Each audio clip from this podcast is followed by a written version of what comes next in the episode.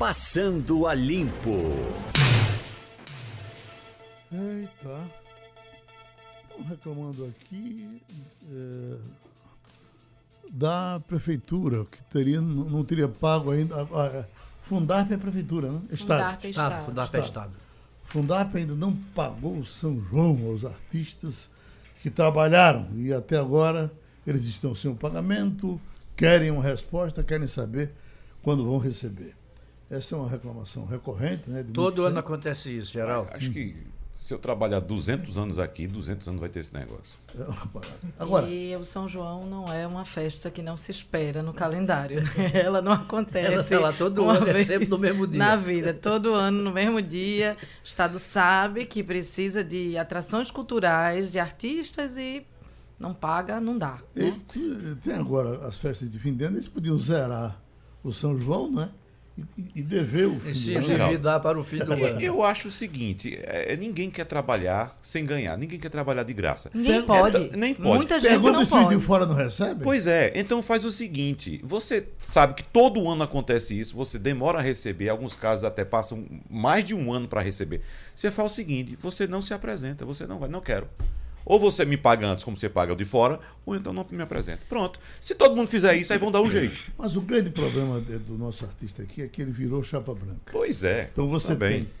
Você tem o maior São João do mundo que acontece aqui, mas você não tem uma festa paga. São uhum. todas uh, pagas por prefeituras, é, Estado. É.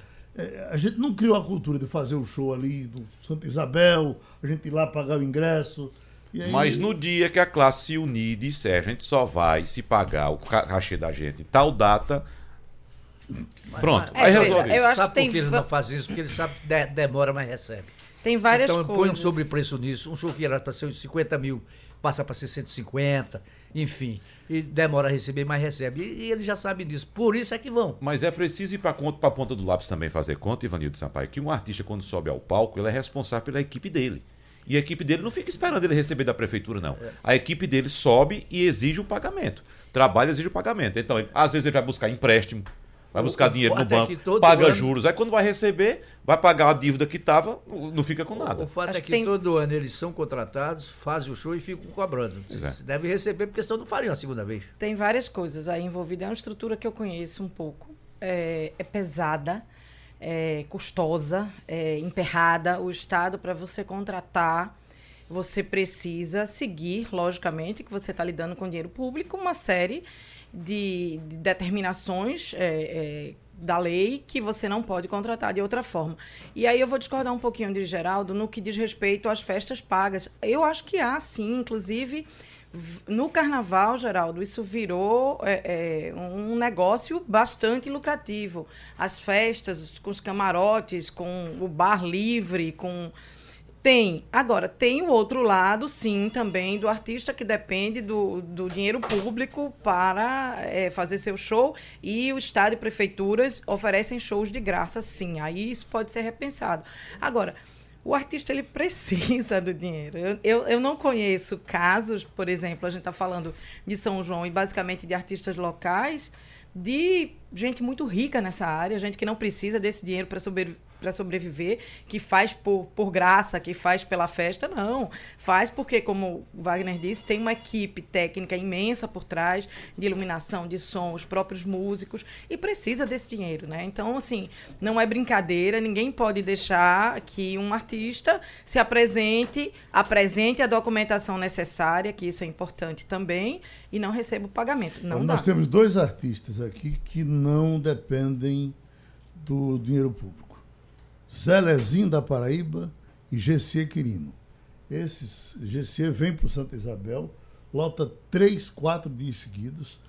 Eh, eh, eh, Zelezinho lota concorrendo com o Roberto Carlos aqui, o Teatro Guararapes. Fica Adriana, até brincando. Alô, Roberto Carlos, tem Zelezinho, Zelezinho faz sessão dupla no Teatro Guararapes. Impressionante. Para poder abrigar o 2.400 lugares. Pois é, ele faz sessão dupla. Ele abre uma sessão e dá um intervalo e chama a outra sessão. Numa noite só. Agora, deixa eu dizer uma coisa. 2.500 pessoas indo no navio soberano, partindo do Recife, indo para a Bahia e voltando. Eu estava nesse caminho no começo da semana passada, terminou ontem. é, no, no final da semana passada terminou ontem. O, quando você chega, Ivan, no, no, o que acontece é o seguinte: a, Estado, Prefeitura, diz o seguinte, ah, nós estamos apoiando. Sabe qual é o apoio? É botar uma bandinha de tocar frevo na, na entrada do aeroporto, botar na saída do porto ou na entrada do porto. E não é somente isso para o turista, tem que ter mais. Quer dizer, você bota lá a bandinha, aí quando você chega, está lá o pessoal tocando frevo, você dá uma dançadinha, que beleza. Mas a gente quer mais, quer estrutura, quer, quer, quer é, é, é, praticidade para você sair. Qualquer lugar que você pegar um navio, Fort Lauderdale, eh, Dubai, eh, Buenos Aires, Salvador, aqui pertinho, você Vamos lá o processo, Ivanildo. Você chega, por exemplo, vamos dizer, meio-dia, você despacha a mala, não é isso aqui? É. Processo seguinte, você faz o check-in, não é isso aqui? Processo seguinte, você entra no navio. Tá certo? Em qualquer canto é desse jeito. O navio está lá aberto, é para você entrar mesmo. O que, foi, o que se faz aqui no Recife? Você despacha as malas, é colocado num, num galpão, com um ventilador, mas é insuficiente porque o, o, O calor é grande. o calor é grande. para você tomar água mineral, tem que sair, só pode sair se deixar o voucher na entrada. Olha, para começar, a entrada para você pegar o, o, o- caminho de ir, você já tem o trânsito indo e voltando, Wagner, no mesmo eh, eh, mão em contramão. No mesmo caminho. No mesmo caminho. Quando, meu Deus, você descia lá e sai pelo outro lado. É, é, Isso é uma coisa, eu acho isso uma coisa tão séria que era para você ter as autoridades do turismo lá presentes para acompanhar esse negócio. Mas não, é um guardinha de trânsito que fica lá para lá e Mas, para Geraldo, cá. o que me impressiona nisso tudo é que as autoridades de turismo, as autoridades do Poder Executivo, tanto municipal quanto estadual, sabem disso, que eles viajam o mundo todo. Eles viajam o mundo todo. Mas a- o que eu estava dizendo aqui é, é, fora do ar, eu vou repetir no ar agora. Além dos problemas que temos de execução dessas ações pró-turismo e outras ações e outras áreas também, nós temos um problema também da nossa cultura. O pernambucano acha que aqui é o melhor lugar do mundo, que tudo aqui é perfeito. Então ninguém pode falar nada, ninguém pode reclamar, ninguém pode dizer que aqui está errado. O primeiro navio que chegou aqui da rota de cruzeiros, do circuito de cruzeiros, os turistas desceram, acho que eram alemães, ingleses, um, um- um turista europeu, desceram aqui e passaram pelo Marco Zero com lixo dando na canela. Lixo era copa, era garrafa, Só um detalhe sujeira. Para você sentir um detalhe desse, desse que nós fomos, o, o- teve gente que chegou no porto às 11 horas da manhã, como estava sendo recomendado, que chegasse às 11, e sabe que hora chegou no navio? 9 horas da noite. Deixa eu dizer uma coisa a você. 9 horas da noite. Recentemente, o Sistema Jornal do Comércio fez aqui no auditório da televisão um, um seminário para discutir turismo em Pernambuco. Por quê? Porque a gente sabe que são um dos, é um dos calos que mais afetam a economia local. Nós não temos o centro de convenções com dignidade para receber um grande evento. A gente não tem. Ninguém vem a Recife mais, Geraldo. Você vai. você- o, o turista que chega em Pernambuco vai para Porto de Galinha. Nem entra na cidade, não tem o que ver. Aqui é Aí você- de passagem. E né? Porto de Galinhas que está também impraticável. Mas é que ainda se vai para lá. Não A- dá ainda- mais. Pois é, ainda se vai. Até quando? É. Até quando? Porque, não se tem mais conforto em Porto de Ninguém Galinhas. visita o Recife. Na... O programa que a prefeitura tem chama-se Turismo Criativo. Um, um- um- pedacinho desse projeto fica na bomba do Emetel e outro na favela do Bode. Eu pergunto a você, quem é o turista que sai de qualquer capital brasileira para ver, um ver um negócio desse? Você não fala, não vende o carnaval, você não vende os, os- os monumentos históricos que nós temos, igrejas fortes, É, eu acho, ermidas. eu acho, Quer Ivanildo, dizer, que é um gente- negócio que dá pena. A gente tem ainda o, o turista que conhece Olinda por outros meios e que quer ver Olinda pessoalmente. Então tem uma movimentação, Olinda Patrimônio da Humanidade, então é um patrimônio que precisa ser visto. O Recife tem monumentos, de fato. Mas ninguém- não ninguém há um fala disso. incentivo, não há um incentivo. Agora, quando chega o navio, eu moro ali, Boa Viagem Piedade, eh, na zona sul do Recife, e trabalho aqui, venho todos os dias, faço esse caminho aí pelo Cajazé Estelita.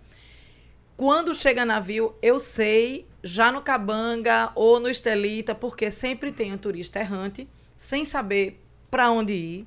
Já dei carona, inclusive, a um perdido ali, sem saber o que fazer, porque não há uma orientação mínima que, que essas pessoas que vão desembarcar, para onde elas devem ir? Ou elas pegam um transporte pago, saem dali e vão com um guia, ou elas não sabem o que fazer. Elas vão olhar ali, eita, boa viagem, dá para eu ir caminhando, eu vou caminhando. Gosto de caminhar, vou caminhando. Aí se depara com o viaduto das cinco pontas, que não tem passagem para pedestre. Você, você toca no outro ponto importante, Adriana, que está me lembrando aqui uma reclamação que me fizeram já. Me diga aqui quantos estabelecimentos Está ali do entorno do Porto do Recife, do Marco Zero, do centro do Recife. Quantos estabelecimentos tem profissionais que falam outra língua? A não ser português. Não é? Então, qual o preparo que nós temos? Você, ah, nós fizemos aqui, o Sistema Jornal do Comércio, um seminário sobre turismo e trouxemos algumas experiências do Brasil. Como, por exemplo, a experiência de Gramado, que é um ambiente que foi, parece que, construído para viver o turismo. As pessoas é. são envolvidas. 85% da economia do município vem do turismo. As pessoas são envolvidas no turismo. Há um programa público aqui para envolver as pessoas que trabalham com bares, com restaurantes, com transfer, com transporte público, envolvendo o turismo. Gramado ah, bastava... tem 65 anos de, de emancipação, é um município novo, tem um plano piloto que ninguém, ninguém, olha, o Hard Rock Café tentou fazer um prédio lá que fugia dos padrões da cidade. O prefeito disse, não quero. Não quero, aqui eu não quero. Não, mas traz renda, traz, mas tem que se submeter às regras que a cidade tem. Exatamente. A gente trabalha em parceria com a iniciativa privada, mas não para a iniciativa privada. Desfigurar é, o projeto. Desfigurar o nosso projeto, não uhum. queremos. Veja, iniciativas simples. Por exemplo, estimule o recifense a conhecer Olinda, a passear, passar um fim de semana em Olinda. Eu já passei vários. Hum.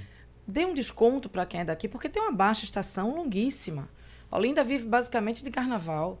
E fora isso, não tem ocupação total dos hotéis. Aí chega no carnaval, eles tentam tirar com pacotes abusivos o preço do Mas, ano Adriano, todo. Olinda está com quantos hotéis? Tem aquele hotel ali perto da.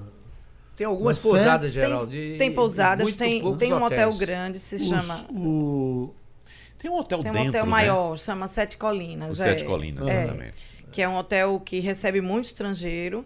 Tem a pousada dos quatro cantos, que é uma que pousada bem estruturada, a pousada do Amparo, pousada São Pedro. Já foi uma casa residencial. É, é, dos, é, acho que é da família Marroquim. Era, se eu não... morava é, ali, Murilo Marroquim, é um irmão espaço de encantador.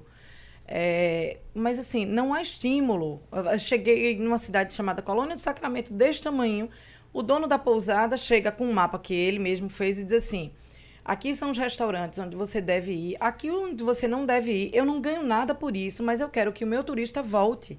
Que ele goste, que ele seja bem tratado, que ele não seja explorado e que ele possa voltar. Basta isso. Eu acho que iniciativas que não demandam muito investimento, mas alguma inteligência para você tentar entender o que quer o turista, do que ele precisa e de que forma você pode acolhê-lo da melhor forma. Atenção, como é que vocês chegaram aqui? Porque o que está se dizendo aqui é que está tudo parado no então, Recife. Tem pro, é. É, protesto novamente fechando a Rua da Aurora. É, Ônibus aqui. tudo parado, Ponto do Arte Coelho, Isso. Avenida Guararapes, Praça do Diário.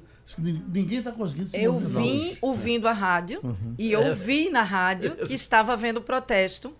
Então eu é, é, fiz o contorno pelo Recife Antigo, fui lá pelo é, viaduto do Brum, Forte do Brum, viaduto não, Forte do Brum, arrudiei e consegui chegar a tempo. Mas o vi na rádio que estava havendo um é, protesto, é, um protesto de rodoviários. Eles pararam uhum. os ônibus em cima da, da ponte, então quem puder evitar é, e vir para o centro agora é prudente. E aí, por isso, eu passei no, no desembarque lá no porto e vi que tem um, um container do artesanato de Pernambuco. A motivação é mesmo aquela ser... história do cobrador, não é? Parece que assim, eu estava escutando a Rádio Jornal quando uhum. Eu também é, ouvi na rádio, acho que a gente precisa Protesto de rodoviários. Protesto, é. No meu caminho, eu já estava no trajeto quando chegou a informação, através da, da, da, primeira página, de que. Mas a gente vai pedir a redação aqui para dar mais informações é, sobre esse protesto. protesto. Agora, é, você daqui sabe... a pouco a gente volta. A rodoviária está aqui no JC Online, rodoviários protestam, estacionam ônibus no centro do Recife. Mas a situação estava pior segunda-feira. Não tinha protesto, não sei porquê. Você sabe onde é que eu moro, Geraldo? E para chegar aqui, eu tive que sair por Afogados, pegar a Avenida Sul. Veja, uhum. a volta que eu tive que dar para chegar aqui. Sair da minha casa, pegar Afogados e ir para a Avenida Sul para poder chegar aqui. Segunda-feira não tinha protesto, não tinha nada. Tava travado. Geraldo, você tem toda a razão. Segundo a categoria, o protesto é contrário à demissão dos cobradores e à dupla função dos motoristas. Já estamos com o professor de endocrinologia Francisco Bandeira. Professor, uma coisa que chama a atenção é o sucesso do Viagra. Por mais que a gente saiba que foi realmente um remédio revolucionário, mas vem aqui a informação. Olha. Desde o lançamento do Viagra em 1998, a farmacêutica Pfizer acumulou cifras estratosféricas. De lá para cá, foram vendidos 3 bilhões de unidades da Draja destinadas à disfunção erétil. No Brasil, o número chegou a 130 milhões. Nenhum medicamento ao longo da história teve tanto sucesso em seus três primeiros meses de vida, dados as milagrosas, os milagres alcançados pelo Viagra. Doutor Francisco, agora o que eles estão informando é que uh, o Viagra, a partir de agora, perde a patente. Qual é a consequência depois que um remédio que faz esse sucesso perde a patente? É, bom dia, Geraldo. Bom dia. Ah, na verdade, a vantagem da perda da patente é para o usuário, o consumidor, porque permite que haja a produção de medicamentos genéricos e o preço cai. Uhum. E no caso do Viagra, o sildenafila, já existe genérico há alguns anos, porque na verdade a patente no Brasil para a produção de genérico vai de 10 a 15 anos. Então, ele foi lançado em 98, a partir de 2008, 2012, 2013 já começou a aparecer os genéricos e hoje já existem vários laboratórios produzindo sildenafila com preços muito menores do que quando foi lançado. Uhum. Quer dizer, na verdade, quando o Viagra foi lançado, ele tinha um preço alto, mas foi um sucesso absoluto, porque pela primeira vez se pôde tratar a disfunção erétil do, da, que, que até então era muito difícil, se usava injeções no pênis, isso era muito complicado. Então foi uma grande revolução. Além disto, o, hoje, depois de mais de 15, 20 anos, 21 anos de, de uso do Viagra no mundo todo, se vê que por ele ser um medicamento vasodilatador, ele evita uma série de outros problemas, por exemplo, alivia os sintomas da próstata e principalmente evita doença cardiovascular, que ele foi uma substância desenvolvida inicialmente para tratar a hipertensão. Ô, doutor Francisco Bandeira, eles estão falando aqui numa série de medicamentos que poderão surgir a partir também dessa quebra de patente. O negócio da aranha subidora, da. Uh, uh, uh, enfim, um, creme, o creme gliceril, é um creme, é. parece que parte dessa, dessa, dessa aranha. É, esse, isso é uma área, Geraldo, que sempre existiu e vai existir tratamentos alternativos, sempre. Porque uhum. isso é como obesidade, como estética. As pessoas procuram tudo para fazer um milagre. Então, ervas, é, medicamentos locais, cremes vasodilatadores, injeções no pênis. Ah, tínhamos comprimidos que colocava na uretra, eram cápsulas uretrais para você dar vasodilatação do corpo cavernoso mas, na verdade, o que existe é que essa classe dos inibidores da fosfodiesterase, que o Viagra foi o primeiro, já existe dois ou três mais. Então, essa classe é que é realmente a mais eficaz. Uhum. Nós temos uma outra que já tem genérico, que é a tadalafila, uhum. e nós temos uma terceira, que é o valdenafila, que ainda não tem genérico. Mas todos eles a diferença é em tempo de ação, o Viagra atua mais rápido, o Tadalafila atua mais lento, mas também tem uma duração maior. Então, o perfil de cada paciente é que faz você escolher qual o melhor. Mas não tenha dúvida que esta classe é a classe de preferência para tratar a disfunção erétil. Agora, a ciência não teve sucesso, doutor Bandeira, com a questão do chamado Viagra feminino. A pílula rosa diz que tem efeito colateral, não, não faz a, a, o efeito que se esperava. Com relação às mulheres, o negócio vai demorar mais.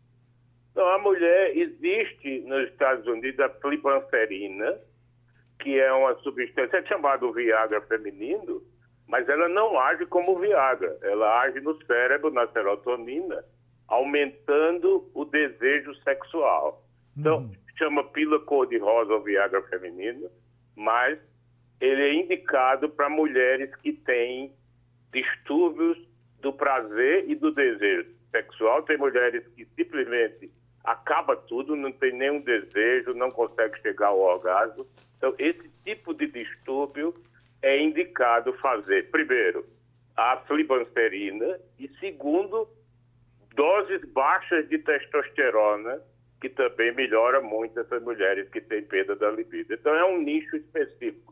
O Viagra em si funciona pouco para a mulher, porque a mulher não tem corpos cavernosos. Então, ela pode ter uma discreta ereção no clítoris, mas não vai influenciar muito o, a, o, a performance sexual como faz no homem. Ivanildo Sampaio? Bom dia, doutor Fronteira. Bom dia. Coisa, no, no, caso da tadalafila, por exemplo, que o, o, remédio de marca seria o Cialis. Exato. Quando você pega um remédio genérico, o preço é quase 30 vezes mais barato. Por que razão isso? Porque o outro é tão caro e esse outro é tão barato. É, e mesmo, é, é uma coisa curiosa que mesmo da linha genérica, você dos genéricos, você tem preços extremamente divergentes e, e numa ponta ou outra. Então, o remédio de marca, ele sempre fica um pouco mais caro, mas tem laboratórios que conseguem manter o preço do genérico. Depende muito da política de marketing de cada um. Mas também eu gostaria de lembrar aqui que genérico depende do laboratório que produz. Existem bons laboratórios de genérico no Brasil, mas também existem péssimos laboratórios. Então, é muito importante que a pessoa se informe com seu médico qual genérico tem confiabilidade ou não. O, o, doutor Bandeira, então esses remédios chegaram, fizeram todo esse sucesso com efeitos colaterais muito pequenos, não?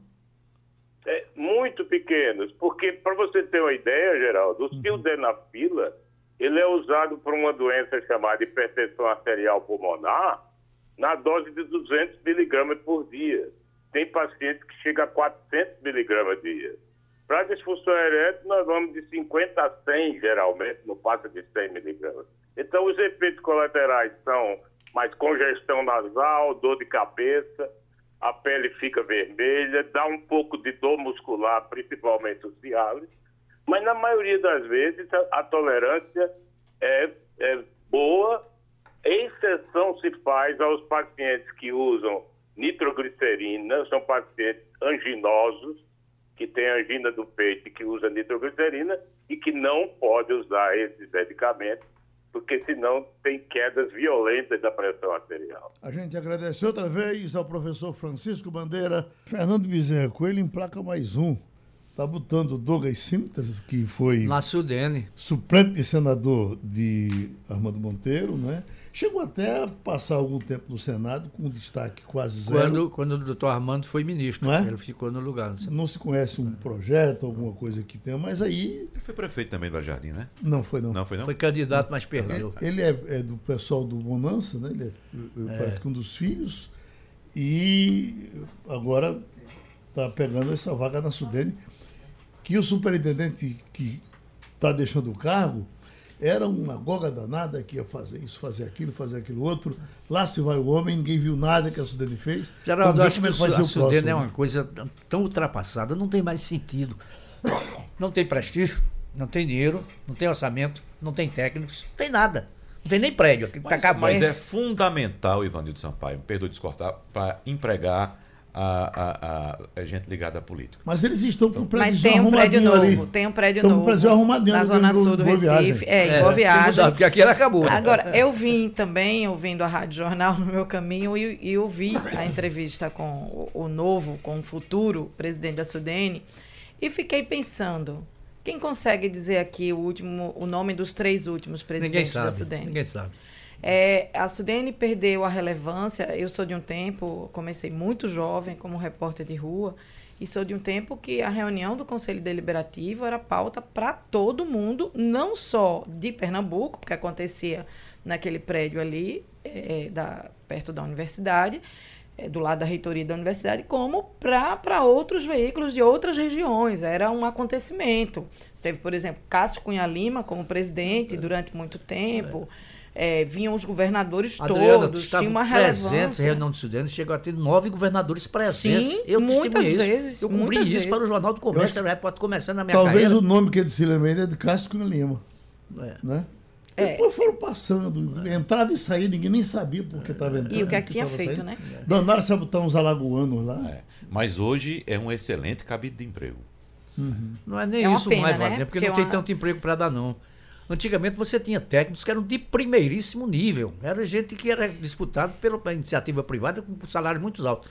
Estavam na Sudene. Não é, não é só o pessoal de Celso Furtado, não. É o que veio depois. É o pessoal de, de Rubens Costa. É, então, ainda era um- uma referência. Por quê? Porque era quase um ministério do Nordeste. Os governadores, os novos governadores dos nove estados da região, participavam das reuniões mensalmente. Eu cansei de ver, em reunião da Sudene, o governador de Pernambuco, Rio, do Rio Grande do Norte, Aloysio, eh, Alves, governador do Ceará, César Caos, governador do Maranhão, José Sarney. Todo esse pessoal estava presente na reunião da Sudene. Se vou discutia uma pauta que interessava a todos os estados. Isso acabou. pedir ajuda aqui da internet para não dizer besteira no ar e ter certeza. O nosso ex-prefeito João Paulo chegou a ser superintendente da Sudene Também. no governo de É, Dilma Rousseff, sim, né? Foi exonerado em 2016, segundo consta que é pedido. É, a Sudene é uma instituição, né, Superintendência de Desenvolvimento do Nordeste, com, com um objetivo muito nobre e necessário, que foi desvirtuado também durante muito tempo. Acabou, a Sudene virou uma, uma bolsa de, de recursos para muita gente que já tinha dinheiro, mas que sabia que podia lá buscar e não prestar contas como devia. Então, durante muito tempo, foi usada é, é, indevidamente, mas promoveu sim a, a criação de empreendimentos na região. Ela chegou a emprestar muito dinheiro aí para essa Fiat que foi colocada aí, na- a- Finova. que está agradando, né? Finor, né? Pro Finor, né? Olha, agora vai ter mais mudança, tá? Que Paulo Guedes fará substituições no Banco do Nordeste e no Banco do Brasil. O que será que vem por aí, hein? Não é? Porque as substituições que estamos acompanhando aí, uh, por exemplo, na Funarte e também na Biblioteca Que Nacional. maluquice. hein? Rapaz! tem- Que maluquice. como tem gerado pauta, viu?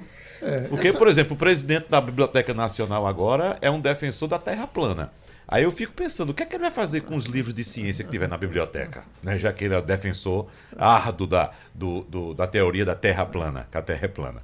Sei não. Em O- o- 1964, o que, o que o assumiu livro. a Funarte disse que o rock só serve para promover o consumo de drogas e, e disseminar o Dante aborto. Montovani, eu sinto muito pelos rumos que a cultura desse país é, nem está tomando, ela deixou de tomar.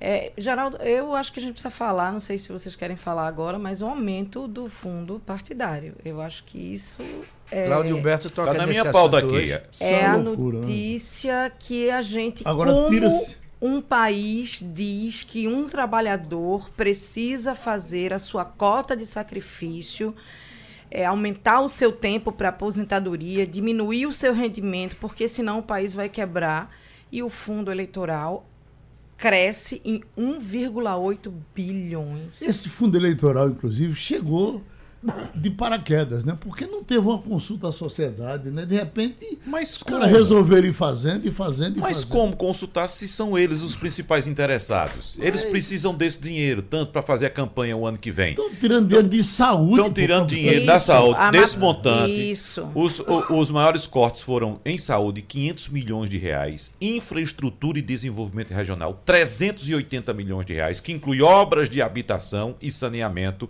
e a redução em educação chegou a 280 milhões de reais. Aí o leitor do Jornal do Comércio pega a edição de hoje e vê estruturas de saúde sob risco. Estamos falando aqui, por exemplo, do, da, da Universidade de Odontologia, na, da Faculdade de da Faculdade de Odontologia. Odontologia. E o Getúlio Falando Vargas também. do Hospital Getúlio Vargas, que a gente observa aqui também quando já tem uma manchete aqui no Jornal do Comércio apontando que a enfermaria vai ser fechada. Sim. Né? Todo prédio, segundo os Pronto, funcionários... a enfermaria do Hospital Getúlio Vargas. É, é mais do que isso, Wagner, e, e, Ivanildo e Geraldo não é só a estrutura física das instituições de saúde, o próprio SUS está sendo colocado em risco. O próprio Sistema Único de Saúde, o financiamento público da saúde, ele está prestes a ruir, porque a gente não tem como financiá-lo. E a gente vai desguarnecer uma população que, de fato, precisa desse serviço. Aí eu queria só chamar a atenção, né? É, a Folha de São Paulo faz uma grande matéria sobre isso, o Jornal do Comércio também traz, mas tem um detalhe que eu acho que é importantíssimo. Assinaram o ofício, aí são vários partidos, é, 430 dos 513 deputados e 62 dos 81 senadores concordam com esse aumento. Uhum. E só Podemos, Cidadania, PSOL e Novo foram contra o aumento do fundo eleitoral. Apenas quatro partidos se colocaram contra. Isso que eu acho é que é um, uma agressão, para não usar uma palavra mais forte, estou contendo as minhas palavras, ao povo e ao trabalhador brasileiro. Agora, quem se colocou contra vai abrir mão do aumento? Né? Vamos ver, que às vezes se coloca contra porque é o seguinte, são 36, nós somos quatro, a gente ficar contra não vai resolver são nada. siglas que não têm força para é, juntas é, barrar qualquer coisa, é. então não vão conseguir barrar. Pois Mas é. eu acho que é importante você tomar uma postura certo. e publicamente se mas, colocar contra. Se colocar contra, mas abrir mão do aumento. Eu não concordo, então também não quero o aumento. Alguém vai fazer isso? Não vai. Veja só, o PT vai receber desse fundo 376 não milhões. Não. não. eu sei, mas vai receber. Estou passando só a relação aqui. De alguns, dos quatro principais. O PT vai receber 376 milhões, quase 377 milhões. O PSL, que é, foi o partido do presidente Jair Bolsonaro até então, foi o partido que elegeu o presidente é o Jair Bolsonaro. E o partido que elegeu muitos deputados na onda bolsonarista. Então, por isso que tem esse valor, cresceu tanto. Vai receber 350 milhões e 400 mil reais. O MDB, veja só, o MDB está em terceiro lugar, atrás inclusive do PSL. Vai receber 289 milhões de reais. O Partido Progressista vai receber 278, o PSD 267 milhões. Então veja só, vai ser uma farra uma festa. Dinheiro público para fazer campanha eleitoral tem. Agora, para a escola, para o hospital, faltam.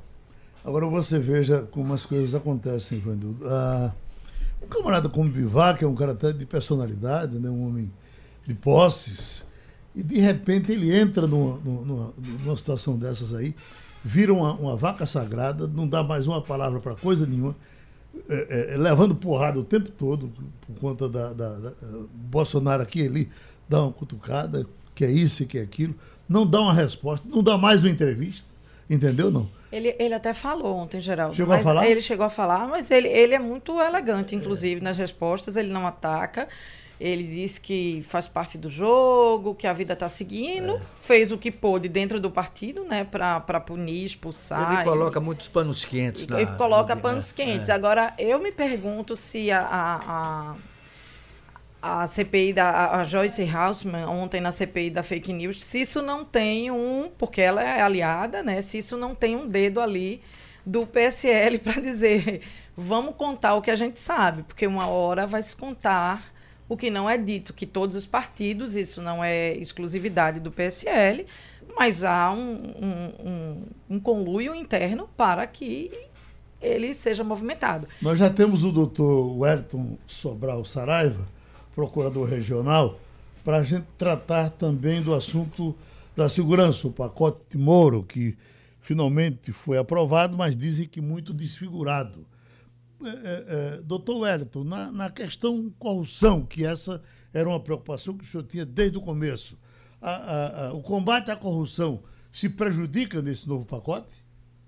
Bom dia, Geraldo. Bom dia, Bom dia aos companheiros da, da, bancada e a todos e todas ouvintes. É, veja, no geral, eu penso que o, o pacote, ou esse conjunto de medidas que foi aprovado por, só na Câmara dos Deputados, é favorável a, ao combate à criminalidade em geral, aí incluída a, a os, incluídos os crimes de corrupção.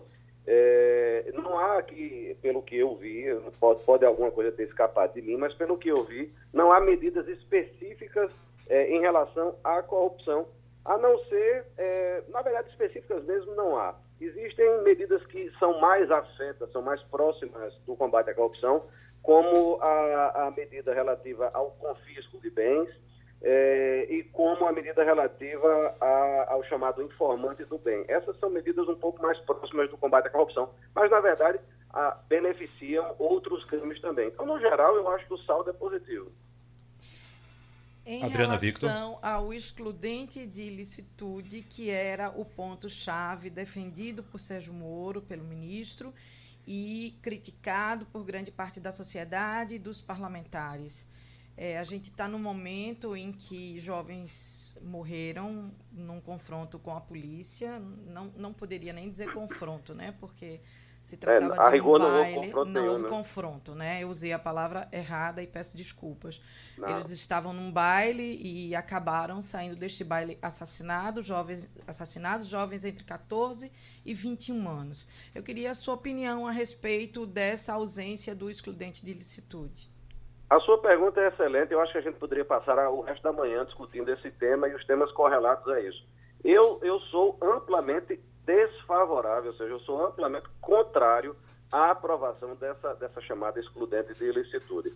É por algumas razões, são, são, existem várias razões de tudo isso. Primeiro, para que uma, eu até coloquei isso no, no, meu perfil do Twitter nos últimos dias para gerar discussão. Para você aprovar uma lei, uma mudança de uma lei, a premissa, o requisito inicial é que exista necessidade social de criar aquela lei ou mudar aquela lei.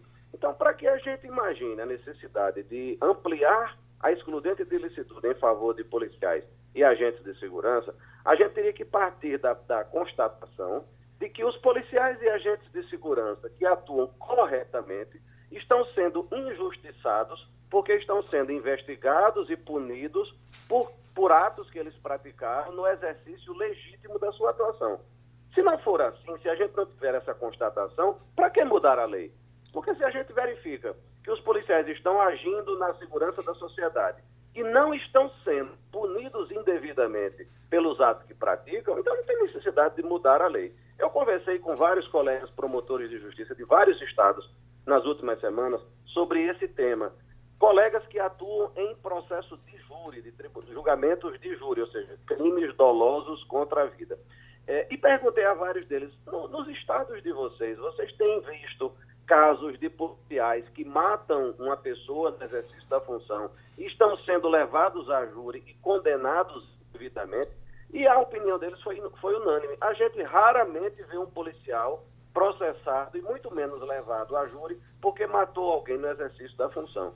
Então, é, o, o, o, a constatação é que não há necessidade de mudar isso. Ou seja, a legislação que nós temos hoje, a, as excludentes de ilicitude do Código Penal hoje, que são é, exercício legal de direito, estrito cumprimento de dever legal e estado de necessidade, essas excludentes já protegem de forma adequada os policiais.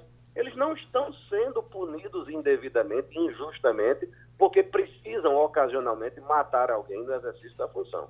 Isso, isso é um dado jurídico. Aí nós temos o dado sociológico que você tocou muito bem na sua referência a essa chacina de Paraisópolis. É, eu, eu parto da presunção de que a maioria dos nossos policiais civis, militares, federais, etc., são pessoas, a maioria são pessoas corretas, são profissionais decentes, sérios e dedicados. E que são até subvalorizados, eles deveriam ser mais valorizados, mais capacitados, receber um salário melhor. Mas a pergunta, a gente não pode ignorar que existe uma grande quantidade de abusos praticados pelas nossas polícias, infelizmente. E esse caso de São Paulo foi mais um deles. Então, se a gente amplia a possibilidade de é, não punição de atos violentos praticados no exercício da função, a gente, de alguma a, a sociedade, estaria estimulando o aumento da violência policial. Será que nós queremos isso? Será que nós precisamos isso? Eu penso que não. Ivanildo Sampaio. Bom dia, doutor Wellington. Alguns parlamentares, especialmente aqueles é, que são policiais com mandato, é, ameaçam trazer de volta, numa segunda fase, no, no, no Senado, é, a discussão novamente do excludente de estudo. O senhor acha que isso tem chance de prosperar? Eu espero que não tenha, Ivanildo. Eu, é, como disse, eu não vejo necessidade dessa discussão. As polícias brasileiras já têm um índice de, de, de letalidade, ou seja, de morte de pessoas é, em, em, confrontos ou em outras situações que nem são confrontos é muito alto. É, por que, que nós deveríamos é, aumentar essa, o estímulo legal para que esses atos de violência aconteçam? Nós temos com, a, hoje uma grande quantidade de policiais que, que são eleitos, né, e os policiais, alguns deles até muito merecidamente, porque são pessoas sérias, mas nós estamos assistindo a uma certa distorção no processo eleitoral. Como a população é, tem ânsia por pessoas que combatam o crime com vigor, quando um delegado ou um policial se destaca, acaba tendo votações muito estrondosas. Nós tivemos aqui o exemplo da delegada Gleide Ângelo. Eu não tenho nada absolutamente contra ela, é uma pessoa correta e tal, mas a, o fato dela ter sido a deputada com a maior votação na última eleição mostra, de certa maneira, uma distorção. Então, a, a chamada bancada da bala, e não é exatamente o caso de, da, da, delegada Gleide, porque ela é uma pessoa até ponderada, mas a, a, a bancada de policiais é, com visões excessivamente duras é, no Congresso Nacional é, tem gerado essas distorções corporativistas. Nós vimos agora, por exemplo, na reforma da Previdência, que as únicas categorias, uma das únicas categorias que ficou praticamente a salvo da reforma foi a dos militares. É, agora, nós vamos ter essa iniciativa que você está mencionando, de voltarem com a ideia da excludente de licitude. Eu não sei se passará, porque eu não tenho essa leitura política tão minuciosa do Congresso Nacional, mas eu espero que não passe, porque isso não atende ao interesse da sociedade brasileira. Doutor Wellington Saraiva, o texto base aprovado ontem pela Câmara cria a figura do juiz de garantias. Eu queria saber do senhor o que é um juiz de garantia e qual a importância dessa figura na, na instrução de um processo, doutor Wellington. Perfeito. A, a, o juiz de garantias é o seguinte, Jamildo, é, seria, na fase de investigação, nós toda investigação criminal é supervisionada por um juiz. Então, seja a investigação feita pela polícia, seja a, a, feita pelo Ministério Público, é, essas investigações têm a supervisão de um juiz. Então, se houver necessidade de alguma medida que dependa de autorização judicial, como, por exemplo, interceptação telefônica, quebra de sigilo, busca e apreensão, prisão, etc., isso tem que ser autorizado por um juiz.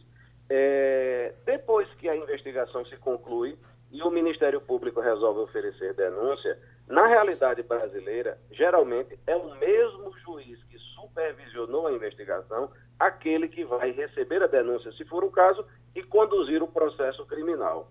É, os defensores da figura do juiz de garantias entendem que deveria existir um segundo juiz para essa finalidade. O juiz que supervisiona a investigação não é o mesmo juiz que vai decidir as questões que envolvem direitos fundamentais do investigado, nem é o juiz que vai acompanhar a ação penal, porque algumas pessoas entendem que esse juiz que supervisiona a investigação ficaria de alguma forma psicologicamente é, tendente a confirmar os dados da investigação. É, a ideia em si me parece boa. É, o problema que nós temos é de dificuldade concreta de implantar essa ideia, porque é, hoje, na maioria das comarcas da Justiça Estadual do Brasil, no Brasil inteiro, só existe um juiz na comarca. E muitas comarcas nem juiz têm. Então, se na maioria das comarcas da Justiça Estadual, que é a mais capilarizada, que está mais presente nas cidades do Brasil. Não existe sequer um segundo juiz, como é que se vai implantar isso? Então, eu, isso poderá servir para as capitais e para as grandes cidades que têm mais de um juiz disponível para acompanhar as investigações criminais. Então, nesses casos, eu não vejo problema. Agora, é preciso que as pessoas saibam que em muitas comarcas isso não vai ser implantado simplesmente porque não há juízes e juízas em número suficiente. A gente agradece outra vez ao procurador Wellington Saraiva a participação no Passando a Limpo. Escuta, feirão para limpar o nome do no Serasa oferece descontos de até Diga quanto? 90%. 98%. Olha, eu vi um relato. eu 98. Lá com, com 10 tons Mas olha só, isso é desconto nos juros. Juros uhum. e multa, né? Na dívida não. É certo? pegadinha, é pegadinha. Agora, eu ouvindo ontem, quando saí da rádio, ouvindo aqui a, a, a Voz do Brasil, eu vi o relato de uma senhora que tinha uma dívida de 3 mil reais. Ela tinha uma dívida de 3 mil reais. Aí ela foi fazer um acordo com o banco, com o credor, no caso, não sei se era um banco, e pagou 60 reais. Eu editei uma matéria. 60 Wagner. reais. Ela pagou. Ela eu, eu editei na TV uma matéria. No, era jura? É, exatamente. No primeiro mutirão do PROCON. Era uma coisa desesperadora, porque era uma senhora pobre, que devia 12 mil reais ao banco. Aí ela, o diálogo, é, a entrevista dela era assim. E meu filho dizia: Mãe, a gente vai perder a casa depois de ter lutado tanto para conseguir. O único bem da gente a gente vai perder. Porque 12 mil reais é o que vale a nossa casa. Aí ela foi para esse mutirão e ela fez um acordo e pagou 600 reais. Uhum. Agora, as 600 maiores, de 12 mil as para dívidas 600. que mais cresceram no passado recente foram as dívidas com o sistema financeiro de habitação. Porque havia juro e correção monetária e algumas pessoas que compravam o imóvel, três anos depois, pagando religiosamente suas prestações, deviam 10 ou 15 vezes mais do que o, o capital que haviam tomado. Isso acontecia muito. Conheço né? bem. É, isso acontecia muito. Enquanto eu estava vibrando ontem com a decisão do, da Anvisa de, de- de fazer o que tem que ser feito, reconhecer a questão da, da maconha medicinal, está aqui. Maconha medicinal usada no tratamento de epilepsia, dor crônica, eh, estudos sobre efeitos ainda vão avançar. Aqui eles falam crises epilépticas, dores neuropáticas, náuseas, sintomas do autismo, agitação noturna, espasmos decorrentes de esclerose múltipla, um montão de coisa. E aí, pronto, a Anvisa aprovou, mas o, o ministro da Cidadania espinafrou hoje o pessoal da Anvisa porque aprovou. Que é uma calamidade. Como é que se aprova uma droga como maconha? Esse indivíduo não sabe Nem que leu, cocaína nem leu o que já é se é. viu, Não, e não virou é. remédio. É porque ele não tem nenhum filho que necessite dessa, dessa, Talvez, dessa- Wagner. desse princípio ativo aí. Entendeu, Geraldo? Agora, é, a- a- essa discussão, essa aprovação precisa avançar, porque aprovaram a liberação da substância ativa, mas não o cultivo da planta. Quer dizer, é como se fosse proibido de cerveja, de repente, ó, Geraldo, vai ser liberada a cerveja, você pode tomar cerveja agora. Não pode ser produzida no Brasil. Nem Só cultivo, pode nem, ser nem a importada. produção, isso. Você precisa importar. E aí É. a gente procurou também, lá na redação da TV, que é onde eu estou no meu dia a dia, a gente procurou a Associação das Mães de Anjos, que são crianças com dificuldades, para repercutir. E elas disseram, veja, para a gente, a gente, a maioria é muito pobre. Como é que a gente vai conseguir comprar um medicamento que haverá de ser, precisa ser importado? É. Porque na hora que você não pode produzir, você tem a produção, aí você continua com a produção ilegal. Você poderia ter controle para que essa produção eh, fosse de- dedicada, direcionada para a produção de medicamento. Você tem como fazer isso. Exatamente. E hoje, algumas Maconha por aí pessoas. tem à vontade. né? Tem. Hoje, algumas pessoas, Geraldo. Que- estimulando o tráfico. É, hoje algumas pessoas que utilizam esse medicamento compram de forma clandestina. Sim. O que o Ou com governo está autorização fazendo. judicial. Exatamente. Com Mas tem gente que autorização compra de forma Caríssimo. clandestina. Caríssimo. muito caro porque vai Entendeu? justiça. Então vai continuar desse jeito. Porque quem não pode comprar vai ter que procurar um mercado clandestino. Quem não pode pagar o, o original. Vai né? pagar o original muito caro, que beneficia apenas a indústria farmacêutica. Exatamente. Agora, eu estou vendo agora esse ministro ficar contra o soro antiofídico porque é da cobra e a cobra morre. Ô, Geraldo, veja só, a gente falou agora há pouco a respeito do novo do chefe da Biblioteca Nacional, um homem que não acredita que a Terra é redonda, ele diz que a Terra é plana. Uhum. Entendeu? Então, Falar em Terra Redonda, essa informação aqui é boa. A Europa fecha parceria com a Gol, voará para mais 20 cidades no Brasil. A gente está precisando disso cada vez mais. né? Exatamente. Recife, eh, Recife, Madrid. Tem voos. É Europa. É, pela Né? Europa. É, só Parceria com a Gol, né, Con- Geraldo? continuando aí, é, aí a gente, essa informação é de ontem à noite, que o juiz do Ceará suspendeu a nomeação do presidente da Fundação Palmares por causa das postagens dele em redes sociais de cunho racista. Então, a Fundação Palmares, que precisa desenvolver políticas públicas para a população negra do Brasil, é, tem postagens e uma postura Ele disse uma racista. coisa realmente preocupante. Ele disse que a escravidão fez muito bem aos pretos brasileiros. Olha, essa informação aqui, para a gente fechar, eh, Dilma, seu segurança embarcaram essa semana para Viena, na Áustria. Nesse ano, a escolta da petista, paga com dinheiro público, já somou 59 dias de viagens por nove países. Só num passeio de 18 dias pela Europa, a conta foi de 85 mil reais em diárias. Nós temos Dilma, Sarney, eh, Fernando Henrique, Collor Collor Collor e Lula. e Lula. e Lula. Entendeu? E Michel Temer, que ocupou e a Michel, Temer. Michel Temer, bem lembrado. É Michel verdade. Temer, estava até esquecido, a gente esquece do coitado do Michel Temer. Uhum. Agora, Geraldo, é a lei. É a lei. É a lei. Entendeu? Não foi ela que pediu, a não foi ela é que solicitou. Boa uns, né, pois é, pois é. É a lei. Então, todos esses ex-presidentes vivos que nós citamos aqui têm direito a esse serviço pago Wagner. pelo contribuinte brasileiro. Geraldo, deixa a Adriana repetir. Como foi a, adição? Foi de quem? De um juiz do Ceará? Foi, em foi relação... um juiz do Ceará. Está no JC Online. Deixa ah. eu achar aqui. Eu fechei a notícia, mas não que sei se o juiz por tem. conta de posturas eu, racistas... Eu acho que ele não tem poderes para isso. Ah, né? isso, não é? Ah, é, ele suspendeu a nomeação, mas... A Advocacia é... Geral da União vai entrar, acho que derruba, vai. né? Uhum. Foi de ontem. Justiça suspende nomeação do presidente da Fundação Palmares. Ele conseguiu desagradar todo mundo, esse presidente da Fundação. Né? É, entre as declarações, ele chama Angela Davis de comunista e mocreia assustadora. É. É, é absolutamente... Ele diz que é preciso que Marielle morra, só assim ela deixará de encher o saco. E outra declaração dele que está sendo contestada pelo juiz é: se você é africano e acha que o Brasil é racista, a porta da rua é a serventia da casa. Dá a impressão que é uma provocação nomear esse rapaz para esse carro, não é? No caso do, do presidente ou indicado para ser presidente da Biblioteca Nacional, uh, Rafael Nogueira, ele está sendo questionado uh, por não ter qualificação técnica para assumir o cargo. Para assumir esse cargo é preciso ter mestrado. E no site dele, ele afirma ser bacharel e licenciado em filosofia, bacharel em direito e pós-graduado em educação. Também diz trabalhar com a formação política de eleitores, militantes e candidatos, fazendo análises em emissoras de rádio da cidade de Santos. Ele é um monarquista assumido, foi indicado pelo secretário especial de Cultura Roberto Alvim para participar dessa guinada conservadora no comando dos principais órgãos de cultura do país. Então, este ano, esse senhor deu aula, aula particular inclusive de história, para o deputado Eduardo Bolsonaro.